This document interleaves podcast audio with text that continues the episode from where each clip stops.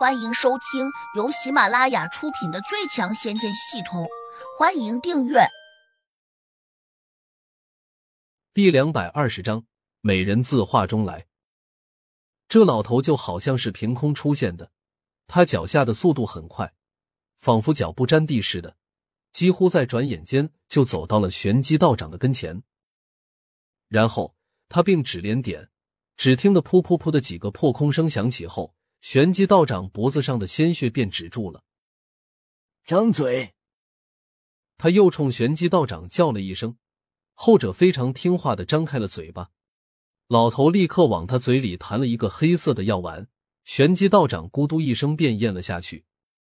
场中众人都不敢吭声，似乎都被这个老头的气势给镇住了。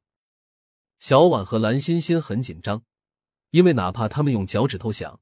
也知道这个老头，即便不是玄机道长一伙的，也至少在帮他。敌人的朋友显然也是敌人。小婉紧紧的抱着小狐狸犬，心里在想：如果有必要，他还会将小狐狸犬放出去。黑牛和胖猪躺在地上，已经忘了痛似的瞪着老头，竟也没有出声。很快，玄机道长的气色变好了起来，他张开嘴。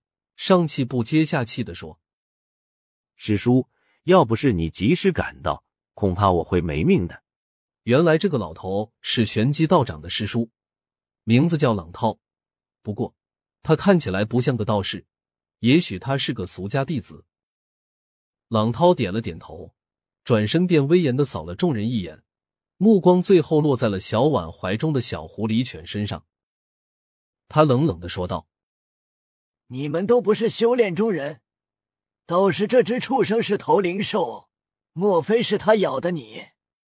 玄机，玄机道长咬了咬牙说：“对，就是这只畜生，它的速度非常快，我怎么也躲不开。”冷涛哼了声说：“这种灵兽固然厉害，但也只能对付你这种低级别的修炼者。”说着，他伸出了手掌。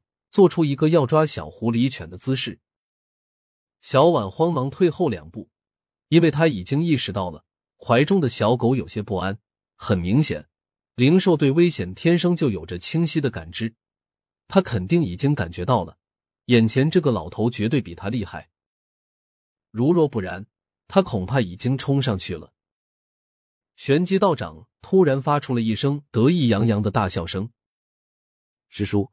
抓住这只灵兽，别让它跑了，拿它来熬汤，肯定大补啊！朗涛轻视道：“放心，他跑不了。”小婉心里大急，连忙压低声音对小狐狸犬说：“你如果打不过他，就赶快逃命去吧。”小狐狸犬嘶了一声，便要跳起来。朗涛冷笑着扑了上来。不远处的公园里面，胡杨心里焦急。刚开始，他怎么也无法屏住躁动的气息疗伤。毕竟到了这种时候，换了谁来，只怕也安静不下来。在这个世上，除了他新近找到的妹妹胡飞之外，心目中承认的亲人，可能就只有小婉了。在他人生最为低谷的时候，正是小婉的陪伴，才让他慢慢的找到了生活的乐趣。虽然这些都离不开北冥仙剑系统，但小婉在他心里也是无比重要的。远处的冲虚道长，他的头顶正发出了蒙蒙的白气，看着情形，他恢复的很快。看到这样的情景，胡杨不免有点着急，他忍不住想冲上去，再给冲虚道长狠狠一击。可是他却根本站不起来，抬起手掌时也感到非常吃力。更别说扔一把飞刀出去。两人此刻只相距了百多米远，如若换在平时，这完全就不是距离。但现在，胡杨毫无办法。时间正一点一点的过去，照这样下去，冲虚道长最终会比胡杨先恢复功力。到的那时，恐怕他就只有死路一条了。不能这样坐以待毙啊！胡杨在心里呐喊。无意中，他又打开了脑中的系统，在这危险临近的时刻，也许可以兑换一个古人过来。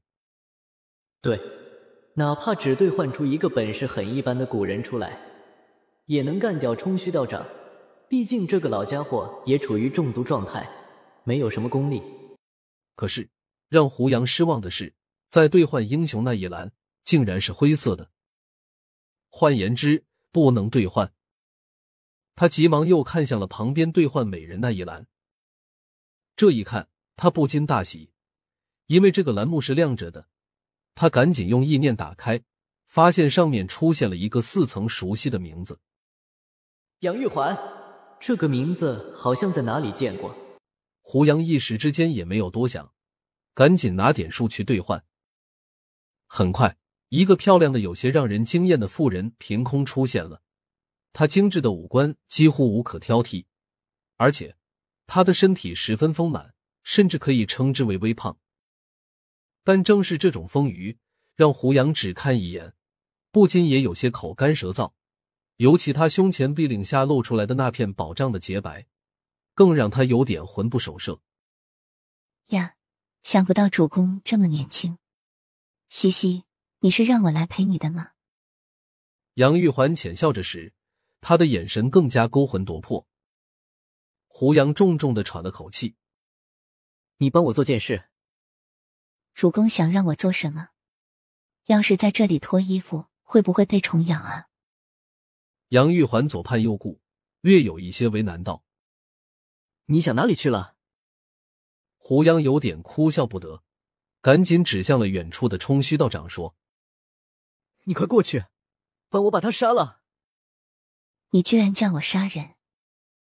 杨玉环呆了下，跟着就摇起了头说：“主公，我没本事杀人，平时连接都没有杀过。你就算拿把刀给我，我也不敢啊。”胡杨艰难的从胡魔仓库中取出一把匕首，说：“听我的命令，你今天要是不帮我杀了他，等会儿他恢复了功力，就会杀了我。到的那时，你的任务就失败了。”杨玉环呆呆的看着胡杨，迟滞了片刻，好像听懂了，他叹了口气，从胡杨手中拿过匕首，勉为其难道：“我我只能试试，要是杀不了他。”你可别怪我。好，你只管去杀，不管成功与否，我都不会怪你的。如果杀不了冲虚道长，那就只能说是天意了。